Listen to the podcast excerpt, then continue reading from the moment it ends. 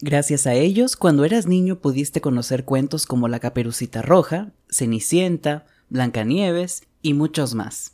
El día de hoy hablaremos sobre los cuentos de los hermanos Grimm. Soy Paul Juárez y esto es Hoja Mágica.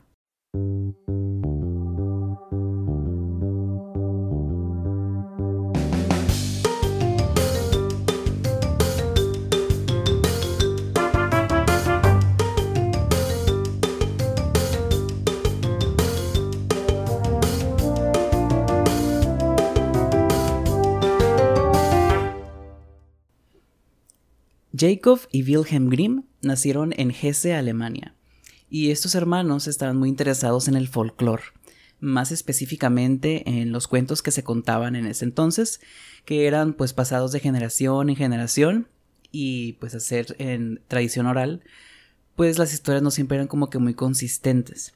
Entonces ellos decidieron hacer un libro que llamaron Cuentos para la Infancia y el Hogar. Esto fue en 1812. Y lo que hicieron fue eh, entrevistar a muchas personas para que les contaran esos cuentos y ellos buscaron que fuera exactamente a cómo se los contaban. En ese entonces hay otras personas que hicieron eso, pero cambiaban ciertas partes de la historia para hacerlas más poéticas o darles un significado distinto. En cambio ellos buscaban preservar la esencia original de cada una de las historias que escuchaban, para, digamos, preservarla. No agregarles nada a ellos, solamente preservarlos. Pero lo que sí hicieron fue quitarles un poco de violencia. Estas historias eran un poco violentas como para contárselas a un niño. Entonces, algunas las, digamos, suavizaron un poco. Así que eso ya no sería como que dejarlo tan eh, original, sino que pues las alteraron un poquito. Pero, en cierto modo, fue como que la más fidedigna posible. Y muchas de estas historias fueron, digamos, haciéndose populares con el paso de los años, llegando a digamos, fama mundial, porque pues casi todos conocemos o todos conocimos estas historias. Principalmente por las películas de Disney, porque al ser historias de dominio público, o sea que cualquiera puede tomarlas y hacer su propia versión sin tener que pagar copyright, pues que mejor para Disney hacer su propia versión de estas historias. Y por eso muchas personas piensan que Disney fue como que el primero en hacerlas, pero no, son historias que ya existían e hizo su propia adaptación y hoy me tomaré la libertad de contarles un poco de estas historias originales. Eh, muchas son muy similares a las que ya conocen y otras son bastante distintas. La primera es Hansel y Gretel. Eh, empieza como todos ya sabemos, Hansel y Gretel, donde su padre se casa con una mujer, entonces tiene una madrastra. Y esa madrastra es mala. El arquetipo de madrastra malvada es como que muy común en estos cuentos. Originalmente eh, era, era su mamá, o sea, no era una madrastra la que les hacía las cosas, era solamente su mamá. Pero los hermanos Grimm pensaron que era como que muy antinatural que una madre quisiera dañar a sus hijos. Entonces lo cambiaron por una madrastra. Eran una familia muy pobre, Hansel Gretel, su papá y su madrastra. Entonces la madrastra siempre estaba molestando a su papá porque pues no había mucho que comer, eran pobres.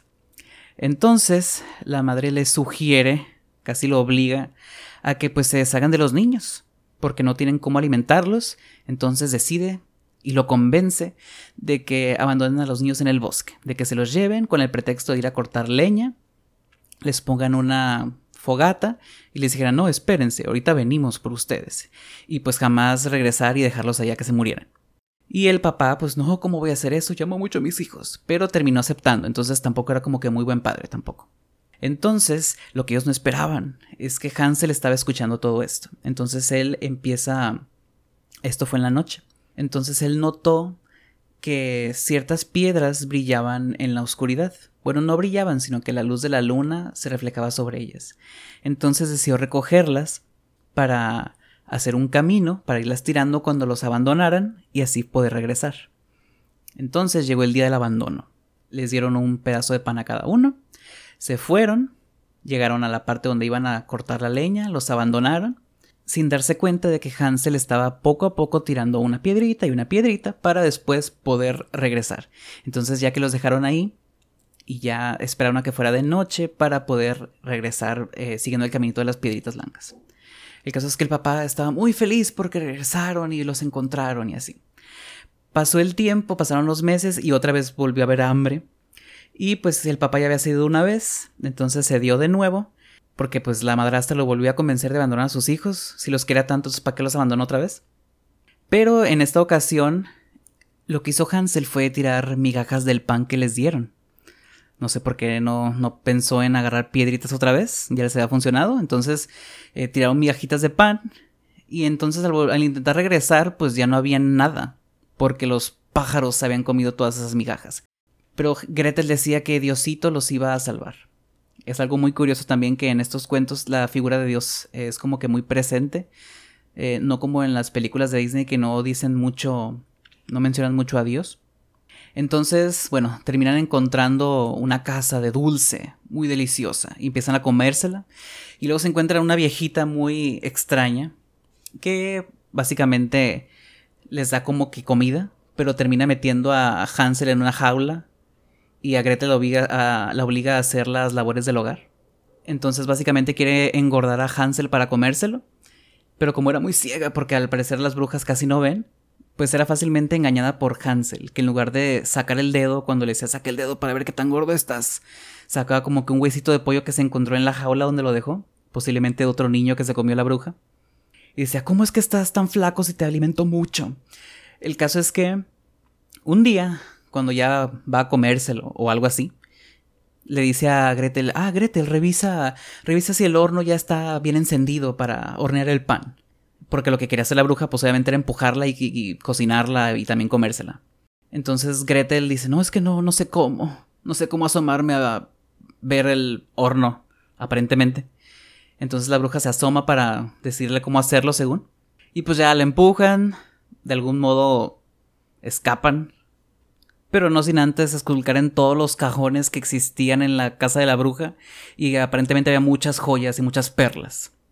El caso es que con la ayuda que, que, les proporcionó un patito lograron cruzar un río, llegaron con su papá y milagrosamente la madrastra se había muerto misteriosamente.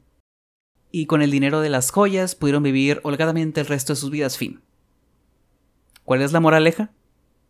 pues no te comas la casa de un extraño, no confíes en los extraños. Supongo que esta es la moraleja de este cuento. Porque pues en sí el papá no parecía que los quería mucho al abandonarlos dos veces. La madrastra era inherentemente mala. Y pues Hansel era muy inteligente al principio y después ya no tanto. Y fin. Este cuento no tiene muchas diferencias eh, respecto a las mil versiones que han hecho de él. En casi todas es como que la misma esencia, no ha habido muchos cambios pero en los otros cuentos sí estaba bastante distinto. Otro cuento también con una moraleja es Caperucita Roja. Eso es un poquito más breve y un poquito más, más eh, claro de cuál es la moraleja. Básicamente la abuelita de Caperucita está enferma. Y la mamá de Caperucita le dice, ve y llévale este pastel y este vino a tu abuela que está enferma porque así se va a sentir mejor. Porque qué mejor que cuando tu abuela está convaleciente llevarle un pastel y un vino, más azúcar y más alcohol. Seguramente eso la va a salvar y la hará sentir mejor. En fin, Caperucita va, se encuentra con un lobo y por alguna razón muy extraña le cuenta que va a ir con su abuela porque está enferma, le va a llevar esto, que no sé qué. Y el lobo pues se aprovecha de ella y le hace como que se distraiga. Ay, pero Caperucita, esas flores de allá están muy bonitas, ¿por qué no vas a verlas? Y Caperucita, ay, sí cierto, están bien bonitas, vamos a verlas. Y mientras se distrae, eh, el lobo le había preguntado por dónde vivía su abuela, va a donde está su abuela, la engaña también y se la come. Luego llega Caperucita, abuela, te miras muy peluda, sí, sí. Y pues era el lobo, se la come. Y milagrosamente llega un cazador que con unas tijeras le abre el estómago al lobo que estaba dormido y el lobo milagrosamente no se da cuenta de que le están abriendo el estómago con unas tijeras. Sale Caperucita, sale la abuela, el cazador le pone piedras, le cierra el estómago y el lobo al levantarse y al intentar caminar se cae de lo pesado que está y se muere. Y ahí termina. Tampoco tiene como que mucha diferencia en, en, en diferentes versiones que ha tenido esta historia. Solamente le agregan más diálogo en... ¿Por qué tienes ojos tan grandes para verte mejor? ¿Por qué tienes dientes tan grandes para comerte? ¡Ah! Pero en este caso la moraleja es más clara, no confíes en extraños cuando vayas a ser mandados a tu mamá. Y ya que estamos hablando de madres, hablemos de la ausencia de una, la, ausencia de la mamá de Cenicienta. Trata sobre una niña que tiene un papá y su mamá se murió. El caso es que su papá termina casándose con otra mujer que ya tenía dos hijas. Y tanto las hijas como la madrastra eran bastante malas con Cenicienta. Tanto que la madrastra eh, la ponía a hacer las labores del hogar y la obligaba a dormir enseguida de la hoguera en la cocina. Y al dormir ahí se llenaba de ceniza y un día le empezaron a decir Cenicienta y ese terminó siendo su nombre. Y pues el papá permitió todo esto por alguna razón misteriosa, porque aparentemente no la quería tanto. En la versión de Disney se muere el papá también y pues medio explican por qué Cenicienta sufre tanto, porque bueno, se quedó sin papá y bajo la tutela de la malvada madrastra. Aquí sigue el arquetipo de madrastra malvada. Así que igual que en el cuento de Hansel y Gretel, los papás tampoco son como que muy buenos en esas historias, porque permiten que les pasen cosas muy malas a sus hijos nomás por hacerles caso a la nueva esposa. Un día el papá de Cenicienta va a ir a un viaje y les pregunta a sus dos hijastras y a su hija que sí que quieren que les traiga. Las hijastras le piden que les traiga joyas y vestidos y así. Pero Cenicienta le pide que le dé una ramita de el árbol que toque su sombrero. Muy ambigua Cenicienta. Y ya que su papá regresa, les da los vestidos, las joyas y todo eso. Y ten, Cenicienta, aquí está el palito que me pediste. Y entonces Cenicienta se lo lleva a la tumba de su mamá, que aparentemente estaba muy cerca, y planta el arbolito y se pone a llorar y con sus lágrimas el árbol terminó creciendo muy alto y muy frondoso. Entonces un día tienen un baile en el reino en el que el príncipe buscará una esposa y pues las hermanas de Cenicienta y su madrastra van a asistir. Y Cenicienta quiere ir, pero pues ¿cómo va a ir si no le dan permiso y ni siquiera tiene con qué ropa ir? El caso es que la madrastra la pone a...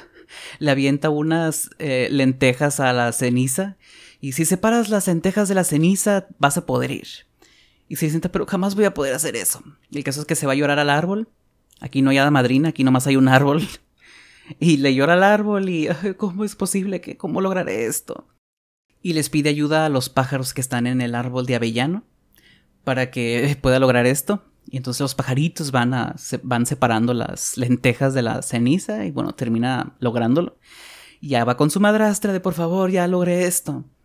Pero Cenicienta, no tienes vestido, ¿cómo vas a ir? Estás, está llena de ceniza y llena de harapos. Entonces Cenicienta se va llorando de nuevo al arbolito de avellana y mágicamente aparece un vestido muy hermoso. Bueno, los pajaritos bajan un vestido muy hermoso del árbol. Cenicienta se lo pone, termina yendo al baile, pero pues nadie la reconoce porque pues está limpia, porque aparentemente antes no se podía quitar la ceniza. Y nadie la reconoce, piensan que es una princesa extranjera o algo así. El caso es que el príncipe eh, se enamora, pero Cenicienta se va y no la alcanza y así. Y esto se repite como unas dos, tres veces de que hace como que más bailes y Cenicienta va con un vestido cada vez más chilo que le pide al arbolito de avellana. Pero en la última ocasión se le cae eh, una zapatilla, no es de cristales de oro.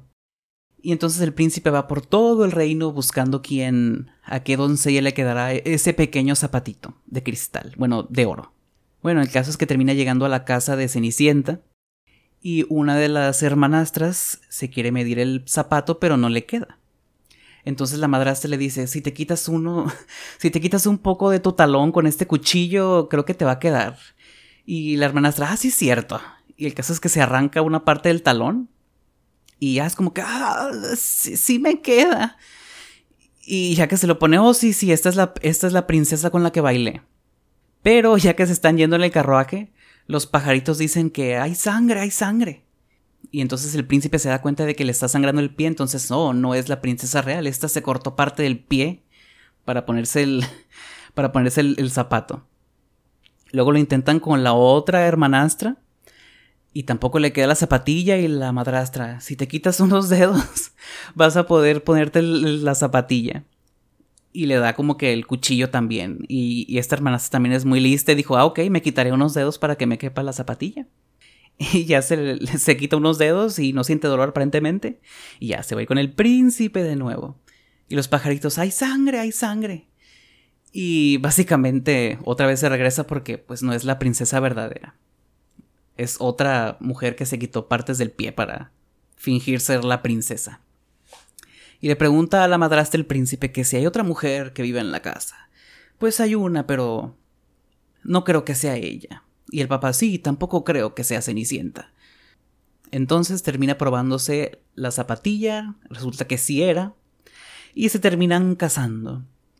Y camino a la boda, las hermanastras quisieron como que enmendar como que su relación con Cenicienta, entonces una se puso a la izquierda y otra a la derecha para acompañarla, y unos pájaros les, le quitaron un ojo a cada una. Entonces decidieron como que cambiar de lugar para que el, pájaro no le siguiera picando el mismo ojo. Pero al cambiarse de lugar, el pájaro le picó el otro ojo, el caso es que quedaron ciegas, fin. Las malas obtuvieron su merecido y Cenicienta se casó con el príncipe. Un final muy muy feliz. ¿Qué pasó con la madrastra? Que quizás fue la mente maestra en, que, en criar a sus hijas para que fueran malvadas. Nadie lo sabe. Algo curioso de estos cuentos es que si bien la magia existe, es un poquito más, digamos, arcaica. No es tanto que, ah, tengo una varita mágica que solucionará todo y hará que todo lo que yo desee se vuelva realidad. Sino que sí existe la magia, pero de una forma menos práctica, sino más ambigua. Que es bastante distinto a cómo eh, se tocan los temas mágicos en la actualidad. Otro de los cuentos de los hermanos Grimm, y personalmente mi favorito, es La Bella Durmiente. En esta versión no son tres hadas, como en la versión de Disney, que es Flora, Fauna y Primavera. En este caso son trece. No tienen nombre específicamente, pero son trece. El caso es que la reina va a tener un bebé. Entonces va a tener una princesa. Y quieren hacer el bautizo para esta princesa y los reyes saben que tienen que invitar a las hadas, pues para que le concedan dones a la pequeña niña. Pero cuando invitas a un hada, tienes que darle de comer en platos de oro. Y estos reyes aparentemente solo tenían 12 platos de oro, porque no eran tan ricos como son unos reyes. Entonces decidieron no invitar a una de las hadas. Empieza el bautizo y cada una de las hadas va pasando una por una a darle dones a la princesa. La primera le da la riqueza, porque obviamente es lo que más necesita una princesa, más riqueza. La segunda le da belleza y más cosas eh, estereotípicas que debía tener una mujer en ese entonces. Pero antes de que la última le dé su don, llega el hada que no invitaron, muy molesta de que por qué no la invitaron al bautizo, y en lugar de darle un don le da una maldición, que cuando la jovencita cumpla 15 años, no 16, se tocará el dedo con el uso de una rueca y morirá. Y pues así todos muy asustados porque su hija se iba a morir, en 15 años. Entonces la última hada dice que si bien ella no tiene el poder para revertir este maleficio, pues sí lo puede cambiar. Y lo que hace es que la princesa en lugar de morir, eh, dormirá por 100 años. Aquí no está la excusa de... y con el beso del verdadero amor. No, aquí no existe eso, nomás que cumpla 100 años, y ya va a revivir. Los reyes hacen que quemen todas las ruecas del reino para que no haya ninguna posibilidad de que la princesa se pinche el dedo. La princesa crece y tiene todos los dones que las hadas le dieron. De que es hermosa y tiene mucho dinero. ¿Cómo no va a tener dinero? Es una princesa en un reino. Aunque bueno, no tan rica si sus papás nomás tenían 12 platos de oro. Un rico rey tendría muchísimos más platos de oro. El caso es que la princesa aparentemente era muy curiosa y en uno de los cuartos del, del castillo se termina encontrando a una viejita tejiendo, bueno, eh, hilando en su rueca. Y le pregunta que si, ¿qué es eso? ¿Qué estás haciendo? Ah, estoy hilando, buena niña. Y es como que, ah, ok, qué, qué, qué curioso. Y bueno, el caso es que termina pinchándose el dedo con la rueca y se duerme. Pero en este caso no solamente se duerme ella, sino que termina todo el castillo dormido. Todos terminan eh, poco a poco cayendo en, el sueño, inclusive las, las moscas que estaban en las paredes se terminan durmiendo también. El fuego de la chimenea que tanto crepitaba ahora estaba casi a punto de apagarse. Básicamente todo ser viviente y no viviente que estuviera en ese reino se durmió y el tiempo pasó. Tanto que en, a lo largo del reino empezaron a crecer unos grandes rosales que terminaron cubriendo absolutamente todo. Por lo que se empezó a contar la leyenda que detrás de todos esos rosales había una princesa que la hacían llamar Rosa Silvestre. Supongo que en esto se basó Disney para que llamaran a, a la princesa Aurora, la llamaran Rosa. Entonces muchos príncipes quisieron llegar con esta llamada princesa Rosa Silvestre, pero estos rosales eran como que mágicos también y terminaban muertos. Pero un príncipe muy decidido decidió ir al reino de la Rosa Silvestre y logró cortar los rosales, subió las escaleras y llegó con la princesa. Y qué mejor que hacer con una princesa que tiene bastantes años dormida que ir a besarla. Una princesa que ni conoces tan bien. Obviamente no tiene su consentimiento para besarla, pero bueno, besémosla. Y la besa y mágicamente la princesa despierta, pero no solamente ella, sino todos los seres vivientes y no vivientes del reino despiertan. Como si nada hubiera ocurrido. ¿Y qué pasó con la princesa y el príncipe? ¿Qué vas a hacer con alguien que te besa mientras estás dormida? Pues obviamente casarte con él y tener una gran boda y ser muy feliz. Porque así terminó este cuento. Se casaron y fueron muy felices. Y hablando de clichés y estereotipos, hablemos de Blanca Nieves. En un invierno, la reina estaba tejiendo al lado de una ventana hecha de ébano, una madera muy oscura. Entonces, como estaba nevando, había mucha nieve por todas partes. Y mientras la reina tejía, se pinchó el dedo, no con el uso de una rueca, sino con la aguja con la que estaba tejiendo. Y de su dedo empezó a emanar una gota de sangre que cayó sobre la nieve. Y dijo la reina, bueno, pensó que era muy hermoso el color rojo de la sangre con, con el contraste de la nieve blanca. Y deseó tener una hija blanca como la nieve, roja como la sangre y negra como el ébano porque es lo que uno piensa cuando te cortas. Ojalá tuviera una hija con este color. Entonces eh, tuvo una hija que sí, terminó siendo blanca como la nieve, con labios rojos como la sangre y con un cabello negro como el ébano. La madre termina muriendo otra vez, entonces el rey se termina casando con otra reina y pues Blancanieves queda con una madrastra. ¿Y qué pasa con las madrastras? Pues son malas, aparentemente. Entonces esta mala madrastra por un tiempo la ignoró, porque era muy pequeña y ella se sentía muy hermosa. Entonces como una niña va a opacar una belleza como la de ella. Pero Blancanieves iba a crecer, no iba a ser una niña por siempre. Entonces la reina le pregunta a su espejo mágico porque pues aparentemente, además de ser una madrastra y una reina, también es bruja. Y le pregunta que si quién es la más hermosa. Y le dice que solía ser ella, pero Blancanieves ahora es la más hermosa. ¿Y qué decide la madrastra? Pues mandarla a matar. Le pide a un cazador que la mate y el cazador pues lo hace, o al menos lo intenta. Y antes de que alcanzara a matarla, eh, se niega a hacerlo, se arrepiente y le dice que huya. Entonces Blancanieves huye y huye y termina en una pequeña casita muy extraña porque es muy pequeña, con una puertecita y ya que entra, porque al parecer la puerta no tiene seguro, nota que hay cosas muy pequeñas dentro de esa casa pequeña. Eh, siete pequeñas sillitas con siete platitos, siete vasitos y todo por siete. Y como estaba muy sucio, decide ponerse a limpiar, porque como mujer que es, sabe limpiar y, lo hace muy bien. De nuevo volvemos con los eh, clichés y los roles de género que estaban muy marcados en la época. Todavía los hay, pero eh, afortunadamente ya no como antes. Bueno, el caso es que los enanos la encuentran ya que regresan de trabajar y la dejan quedarse, pero con el compromiso de que ella tenía que hacer todas las labores domésticas, limpiar, lavar, cocinar, porque pues como hombres no sabían limpiar y por eso no limpiaban y no podían cocinar bien porque pues eso así era en esa época. Y advierten a, Blancanieves de que no abriera la puerta y no hablara con extraños porque la madrastra podría encontrarla. Y lo hizo. La madrastra se dio cuenta al preguntar al espejo de que quién era la más hermosa, esperando que le dijera pues tú porque Blancanieves está muerta. Pero no le dijo, no, Blancanieves sigue siendo la más hermosa y vive con los siete enanos. Entonces la madrastra intenta en varias ocasiones eh, matarla. Se disfraza de diferentes formas. En una para venderle un lazo y Blancanieves es como que, ay, qué bonito lazo. Que curiosamente ese lazo se lleva en el cuello.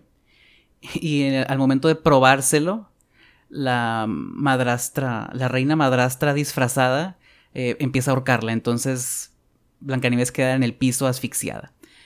Y los enanos ya que regresan de trabajar ven que está tirada en el piso y le quitan el listón y ya revivió. Porque no importa que tenga horas ahí asfixiada. Y le dicen que tenga más cuidado, que no confíe tanto en las personas con las que las que tocan la puerta. En la siguiente ocasión llega la madrastra disfrazada de nuevo y en este caso le ofrece un peine. Entonces la termina convenciendo a Blancanieves para que lo use. Blancanieves se, lo, se empieza a peinar y en cuanto toca su cuero cabelludo, el peine la envenena y Blancanieves cae otra vez al suelo. Pasan las horas, llegan los enanos, notan que, que ahora en lugar de un lazo tiene un peine, le quitan el peine y ya, Blancanieves recupera el conocimiento. Y la tercera la vencida, entonces la madrastra, otra vez disfrazada, en este caso de una viejita, empieza a vender manzanas. Bueno, o sea, no empieza a vender manzanas, no es como que pone su tienda, sino que llega ofreciéndole manzanas a, Blancanieves y le dice que, ah, estas manzanas están muy buenas. Y pues sí, se miraban muy buenas por fuera, pero estaban envenenadas también. Y Blancanieves desconfía y la misteriosa anciana le dice, no, no te preocupes, mira, yo me comeré el corazón y tú te comes el resto. El caso es que se come el corazón, pero el corazón misteriosamente ese no estaba envenenado, así que no le pasa nada. Y entonces Blancanieves empieza a dar una mordida a la manzana y se envenena y cae esta vez muerta, supuestamente muerta.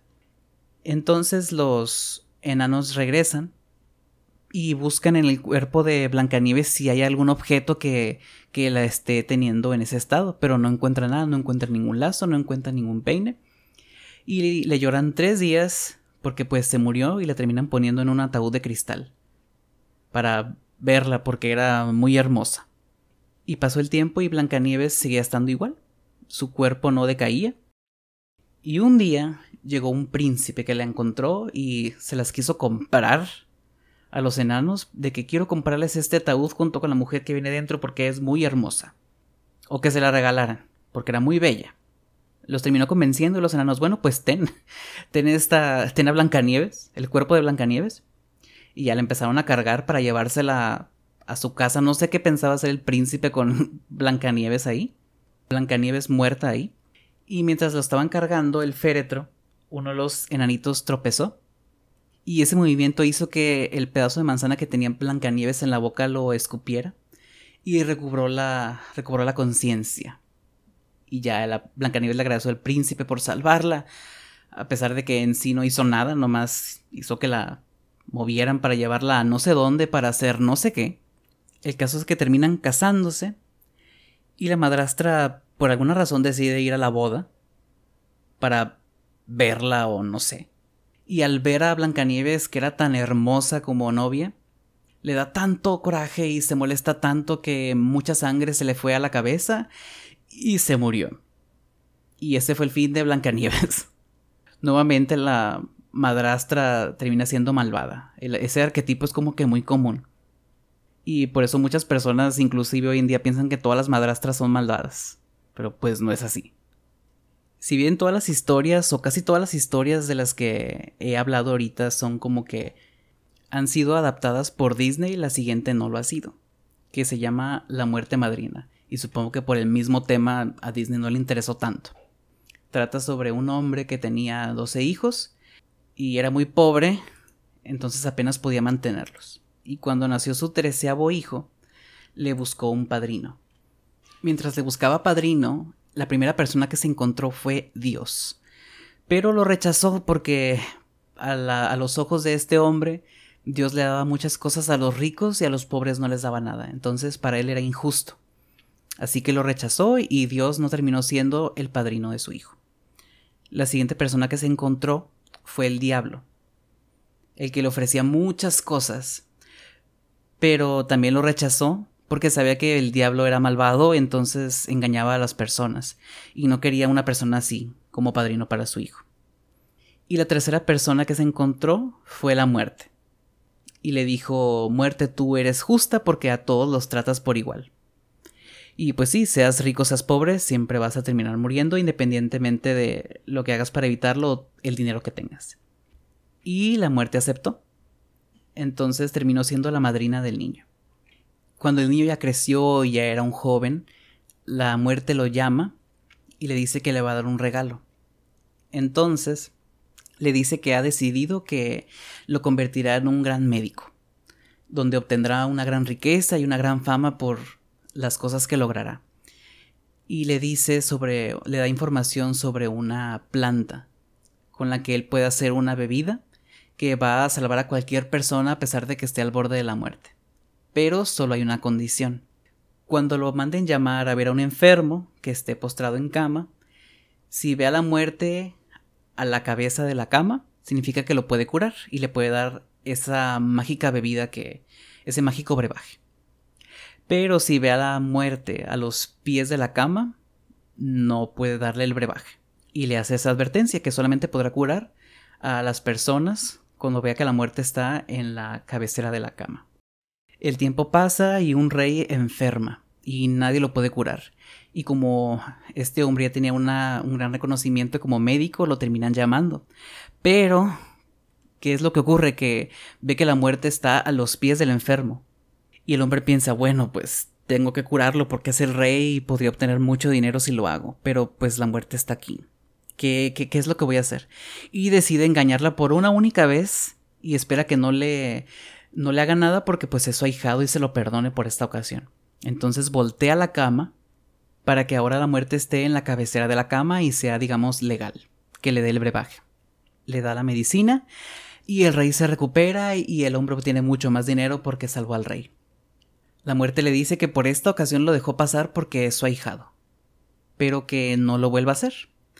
Y resulta que la hija del rey también se enferma y también está al borde de la muerte. ¿Y qué es lo que ve el hombre cuando va a visitarla? A la muerte a los pies de la cama de la enferma. El hombre piensa que podrá salirse con la suya una vez más, así que pide que cambien, que muevan de lugar la cama de nuevo, para que la muerte esté en la cabecera otra vez.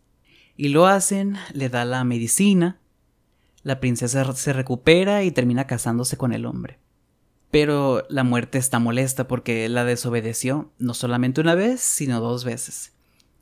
Entonces lo lleva al hombre a una cueva, a un lugar como subterráneo, y ve que está lleno de pequeñas llamas. Le pregunta a la muerte que sí, ¿qué es eso? Porque hay tantas llamas. Le dice que son las llamas de la vida. Y le pregunta, ¿y cuál es la mía? Y le muestra una pequeña llama que está a punto de apagarse. Y el hombre desesperado le pregunta que si qué, puede hacer para avivarla, porque no la pone junto a otra o encima de otra flama para que le brinde un poco de vida, de poder, para que pues, el hombre no muera. Y la muerte, eh, ya sea por error o por decisión, deja caer la llama del hombre. Y en ese momento él cae muerto. Y así termina la historia de la muerte madrina. Esta historia, si bien no fue adoptada por Disney, fue adaptada al cine mexicano en la película Macario en 1960, que es casi lo mismo, solo que el hombre en lugar de ser el ahijado, digamos, literal, sí termina encontrándose a la muerte. Y ya, todo lo demás es bastante similar. Estos cuentos, al igual que muchas fábulas, eran contados principalmente a los niños y casi siempre con, con la intención de enseñarles algo. No le hables a extraños como en La Caperucita Roja, o no desobedezcas a tus mayores y intentes tomar ventaja como en La Muerte Madrina. O simplemente dar como que un mensaje de esperanza de que eh, a pesar de las cosas malas que te pasen, eh, vas a poder encontrar la felicidad como en La Cenicienta. Si bien hay muchas cosas, digamos, desactualizadas en estos cuentos o que ya quedan, digamos, obsoletas, como el obvio sexismo que existe, puesto que las mujeres siempre son rescatadas por algún príncipe o solamente están relegadas a labores domésticas o labores del hogar, son una ventana a cómo era el pasado.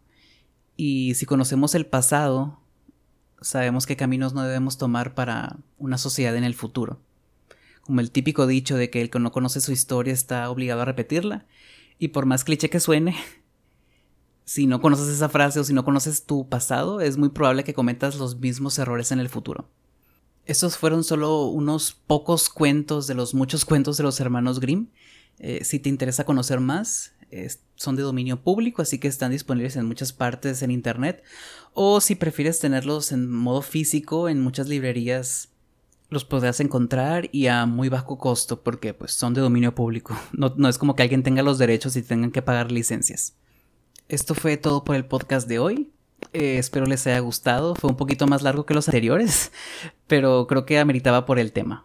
Y quiero comentarles que si tienen alguna sugerencia de algún tema que quisieran que analizáramos o algún tema que quisieran, digamos, conocer en mi opinión, pueden mandarme mensaje a la página de Facebook de Hoja Mágica o al Twitter Hoja Mágica Pod o si simplemente quieren decirme qué les pareció el capítulo. Muchas gracias por escucharme, yo soy Paul Juárez y esto fue Hoja Mágica.